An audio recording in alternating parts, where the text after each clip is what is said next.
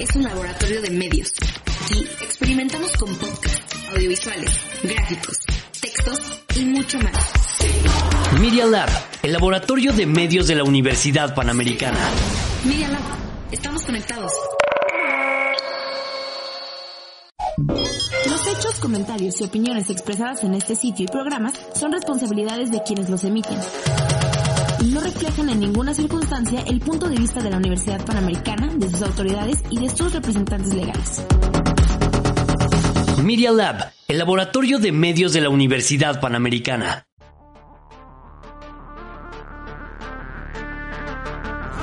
La comunicación está en todos lados, pero muchas veces no se encuentra su valor y su aportación a la sociedad. Por eso queremos cambiar y reivindicar esta profesión tan importante y esencial en todos los ámbitos. Para lograrlo, nos damos la tarea de darle voz a todo comunicador exitoso dentro de esta gran industria. Yo soy Alicia. Y yo soy Santiago. Y esto es Comunicando Ando. Hola y bienvenidos a un episodio de Comunicando Ando. Como toda la semana estamos muy muy emocionados de estar con ustedes para platicar de comunicación. Eh, el día de hoy vamos a tener un, invitado que nos va a platicar este, sobre comunicación política y sobre comunicación en campañas presidenciales y campañas de, pues, de gobierno. Y pues Alicia, si quieres platicarnos un poquito sobre el invitado del día de hoy. Sí, claro. Eh, Roberto Morris es maestro en políticas públicas por la London School of Economics and Political Science y es licenciado de, eh, en comunicación por la Universidad Iberoamericana. Cuenta con estudios de extensión en la Libre de Derecho y en la Escuela de Gobierno de la Universidad de Harvard. También tiene más de 15 años de experiencia en consultoría en comunicación y asuntos públicos de los diferentes sectores, tanto nacionales como internacionales, y también ha participado en numerosas campañas políticas y entre ellas cuatro presidenciales. Eh, pues seguramente va a ser una plática súper padre y pues comencemos.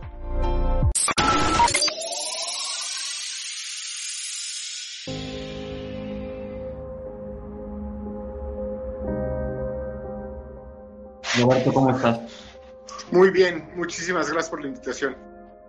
Gracias por estar con nosotros, Roberto. Eh, para empezar esta entrevista, queremos empezar con un tema este, general que puede ser de interés para nuestras audiencias y es comentar con una pregunta pues muy básica pero que es muy poderosa y es preguntarte cuál es la importancia de la comunicación en el ámbito político.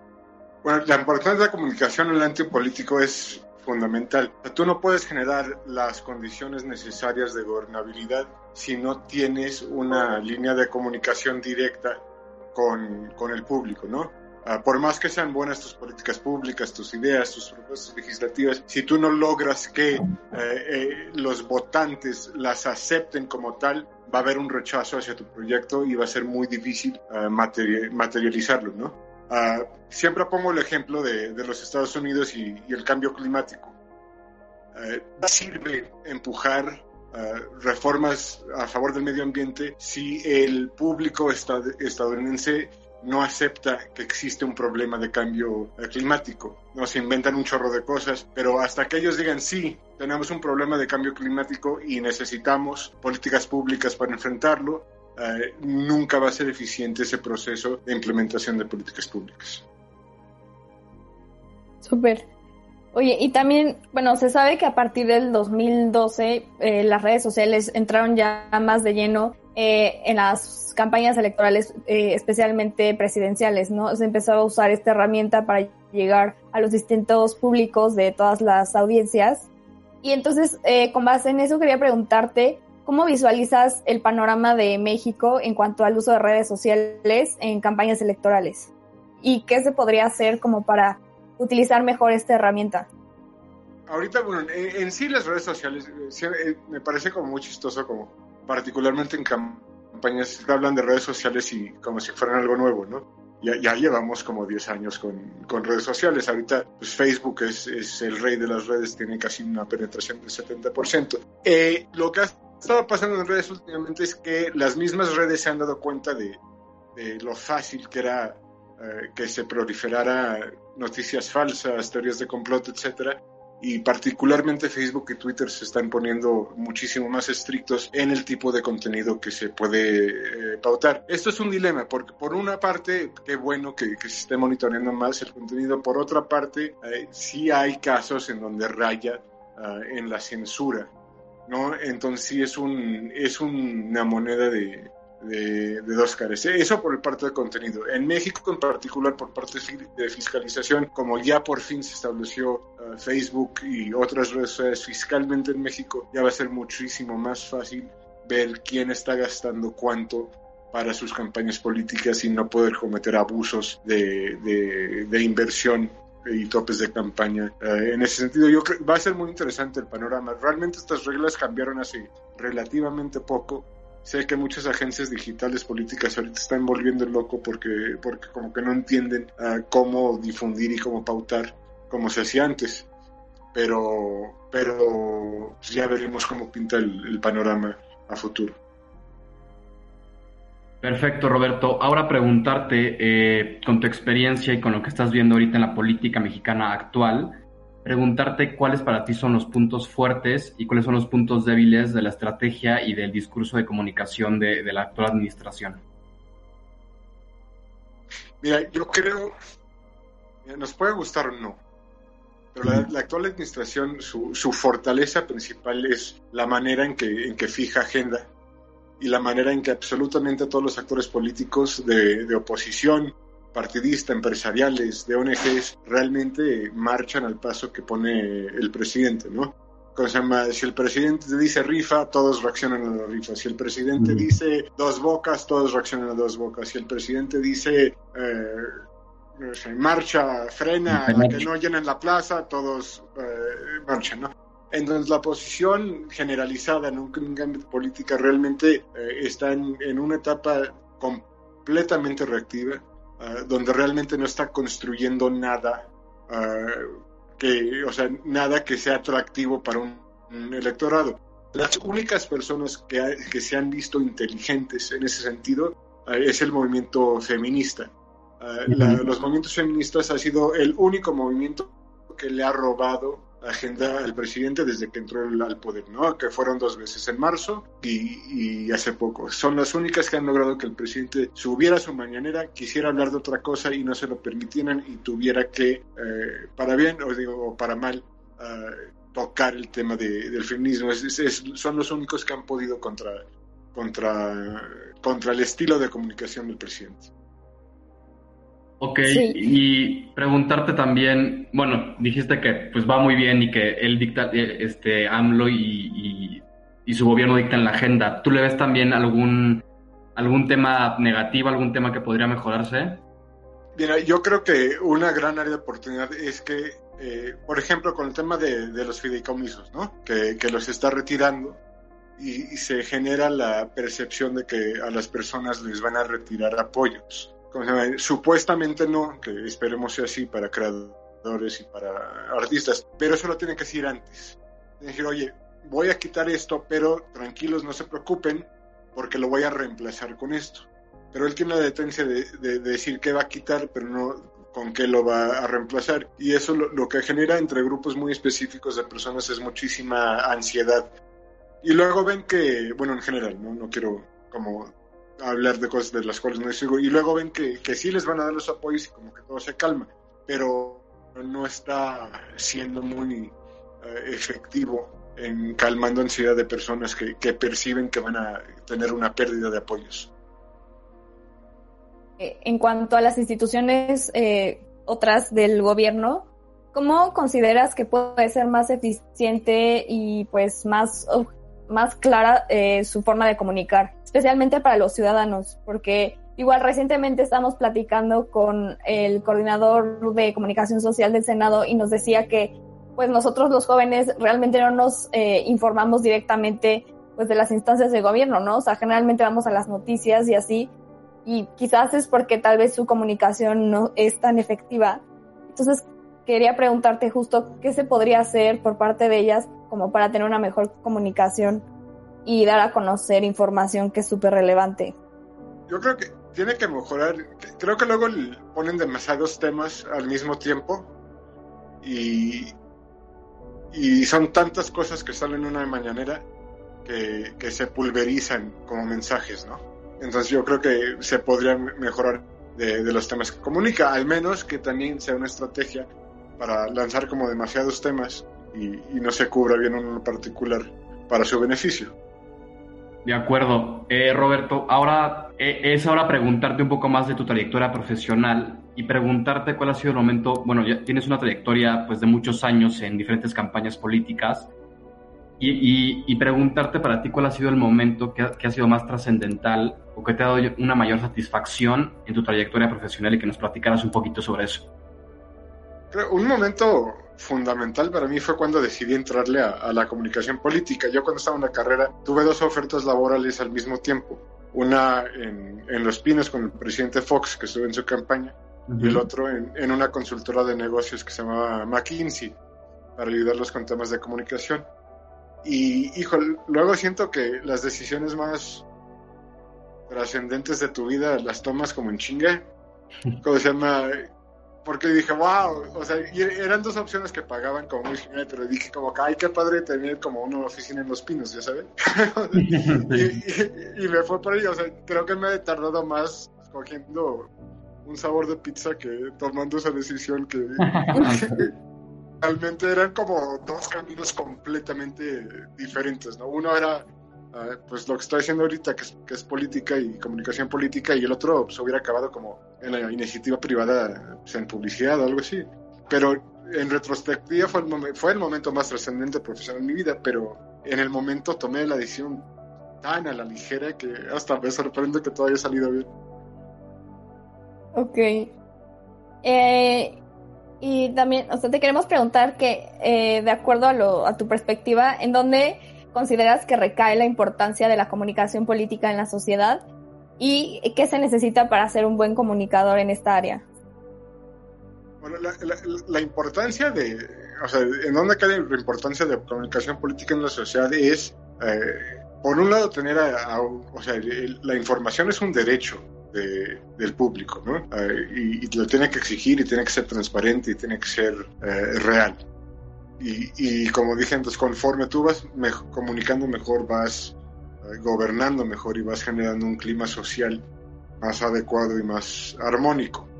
Y para ser bueno en esto, creo que tienes que tener un panorama multidisciplinario. Digo, una cosa es lo que aprendes en comunicación, pero creo que yo utilizo también muchos elementos sociológicos y de ciencias políticas, hasta económicos, porque no basta saber comunicar en la técnica, ¿no? Un spot, un mensaje. Tienes que entender qué, qué es lo que motiva a la gente, eh, cómo se sienten socialmente, por qué hacen lo que hacen, para poder armar mensajes de acuerdo a, sus creencias, a sus valores y, y, un poquito hacia sus aspiraciones. O sea, sí, sí, es sociología, es economía, es psicología y desde luego comunicación, ¿no? Perfecto. La pregunta es, ¿cómo visualizas el futuro de la comunicación política en México? ¿Qué se espera? El futuro de la comunicación política veo y me da mucho gusto que se esté profesionalizando. Eh, creo que yo soy como a lo mejor la primera o segunda generación de, comunicadores políticos uh, con formación profesional. ¿A qué me refiero con eso? Que antes había gente que era comunicadores políticos reales e innatos, pero también había mucho charlatán. ¿no? Okay. Así de, tú ponte una corbata amarilla y vas a proyectar honestidad o, o como este tipo de cosas, ¿no? Sí. Y, y, y, ya gracias a, a, a, lo importante que se ha vuelto a través, en, en, primera instancia, de medios masivos de comunicación o de redes sociales, o sea, ya, ya la gente ve que no es no es como algo puramente de intuición de un publicista o de un cuate súper creativo que hace las cosas como bien. Está, ya, ya, nos hemos dado cuenta que tiene mucho que ver con, con, con, toda la parte de investigación, análisis, diseño de mensajes, como una mezcla entre ciencia y, y arte que, uh -huh. que ya, ya se está ya se está cuajando y profesionalizando. Yo el futuro lo veo muy, muy prometedor. Creo que hay gente eh, que, que, está muy interesado en el tema y que están haciendo las cosas muy bien. De hecho, muchos consultores mexicanos ya trabajamos internacionalmente por, por el reconocimiento que, que nos han dado, ¿no? Perfecto. Oye, Roberto, y una última pregunta para finalizar. Eh, preguntarte, una, ¿por qué estudiaste comunicación? Sé que estudiaste comunicación en la Ibero, ¿cierto? Sí. Entonces, ¿por qué estudiaste comunicación? Y dos, ¿en qué momento te diste cuenta que, o sea, de dónde nace como tu, tu amor por la política o tu interés por la política y, esa, y hacer como ese match entre comunicación y política? Yo, yo fui voluntario eh, en la campaña del presidente Fox mientras estuve en la Ibero. Y fue más como, como unas ganas de participar y rebelarme contra el sistema y como muy como muy 132 pero en el 99 no okay. o sea, y ya me gustó mucho eh, la campaña es una intensidad y es una adrenalina súper fuerte. O sea ahí no ahí no es de que ay vamos mal retrasemos el lanzamiento del producto 15 días o sea la elección es el día que es y, y no hay manera de, de, de cambiarlo. Eh, estoy ahí en la Ibero luego poco tiempo después, me, y como te comenté, me, me, ofrecieron trabajar en Los Pinos. Uh -huh. y, ya, y ya estando ahí me di cuenta que, que sabía como bien poquito de política. o sea, como decía, o sea, sí comunicaba bien y, y, oye, haz esto y me daban guiones y lo que quieras, pero no entendía muy bien lo que estaba comunicando y tenía mucha curiosidad de, de entenderlo. Y ahí fue cuando decidí hacer una maestría en políticas públicas en la London School of Economics. De hecho, tenía la opción de hacer la, la maestría en políticas públicas y, y, la maestría en comunicación política. Y un, un, gran amigo y un maestro me dijo, no seas güey, ya estudiaste comunicación, puedes estudiar comunicación. Y dije, no es comunicación política. Y no, no, salte de tu zona de confort. Y como comunicador en Libero, lo que más miedo nos da es sumar porque somos como súper malos con los números. Okay. Y en la maestría había una clase de economía que me daba pavor pero dijeron, no, o sea, salte de tu zona de confort y busca algo como de, de, política dura, ¿no? Me sirvió muchísimo porque aparte de traer la, la, parte de comunicación, pues siempre es más fácil comunicar algo que entiendes, ¿no? Y gran parte de lo que hago es tomar conceptos complejos de economía, de desarrollo, de derechos humanos y traducirlo a un lenguaje mucho más sencillo para no. que puedan entender más, más personas. Y eso es algo, la verdad, que, que tiene mucho valor agregado en la comunicación política, ¿no? Ok, este, perfecto. No sé si tú, Alicia, quisieras hacer una última pregunta. Pues nada más, eh, o sea, preguntarte si quieres agregar algo más o a quienes des han decidido dedicarse a, a esta rama de la comunicación, no sé, algún consejo o algo que quieras añadir. Sí, claro. Si les encanta la, comunicación política, desde ahorita empiecen a, explorar diferentes áreas uh, de conocimiento, ¿no? De, de, persuasión, de comunicación, etc. O sea, sí, sí tienes que tener, o sea, para comunicación política tienes que tener un, un entendimiento muy uh, completo de los procesos cognitivos humanos, de por qué la gente hace lo que hace, por qué la gente piensa lo que piensa, ¿no? Uh, digamos, es, es, un esfuerzo de persuasión muy, muy, mucho más complejo que, que, que una opción de, de, consumo comercial. Y eso, y estar atento a, a, todas las innovaciones uh, que pasan eh, en el mundo en diferentes campañas políticas, qué políticos están haciendo las cosas bien. Por ejemplo, Obama, cuál era como su secreto más allá de, de espotazos y así, que, que, ya esa comunicación política ya va de salida. O sea, ya, ya los spots Super Bowl, les digo yo, así como súper caros y pues esos ya no, no, no jalan, ¿no? Y es más una comunicación sí. constante a través de redes, a través de radio, ah, de tele, pero, pero con otra, más de mensaje que de, que de producción. Y hay que estar atentos a todas las innovaciones y todas las formas, mejores prácticas para poder tropicalizarlas en, en el país en que estén, en este caso México. Ok, y se me ocurrió una última pregunta, la última, claro. y es que nos, nos, dijeras para ti cuál es la campaña de comunicación política la mejor que has, que has visto, o sea, para que nosotros la, y nuestra audiencia la puedan revisar, para ti cuál es la mejor y es una guía para cualquier campaña de, de comunicación política. ¿Qué, ¿Qué, haya hecho? Yo me la pasé muy bien, hice la campaña para el municipio de Nezahualcóyotl en el 2018 Uh. Nesa, es el décimo municipio más poblado del país, son más de un millón de personas uh, y es el más densamente poblado y, y, es como una cultura urbana bien loca, o sea, sí tenías que entender como muy bien eh, el apego de las personas a diferentes como códigos culturales, símbolos, expresiones para poder comunicar eficientemente. Y, se ganó esa campaña y aprendí muchísimo. Eh, estuve muy en contacto con los ciudadanos, que luego no se puede tanto, eh, pero ahí sí como que me, adentré culturalmente y me, me, dio muchísimo, me dio muchísimo felicidad. Perfecto, Roberto. Pues muchas gracias por, por haber estado con nosotros. Fue una plática muy interesante y te agradecemos de no haber, haber participado en este podcast. Muchísimas gracias.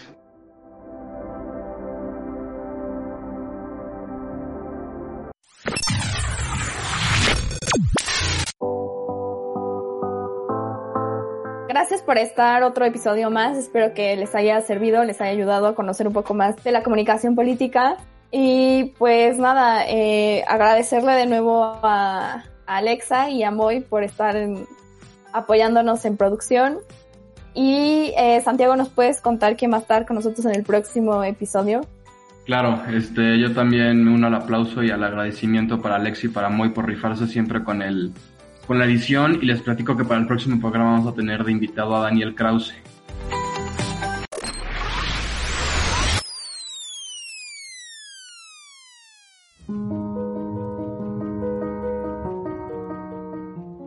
Daniel Krause es escritor y es guionista. Él ha participado en, algunas producciones de Netflix, como en, la serie de Luis Miguel. Él fue uno de los guionistas de la serie. Y también ha escrito cuatro libros, eh, cuatro libros que hay tres en Editorial Planeta. Y recientemente sacó su nuevo libro, que este, es una novela este, política llamada Tenebra, que acaba de salir y está en, librerías, que está muy interesante.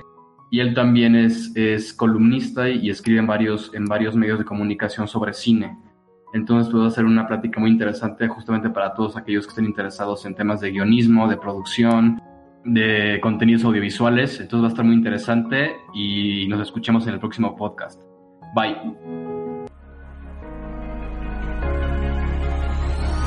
Muchas gracias por estar con nosotros. No se olviden de escucharnos en Spotify y Apple Podcast.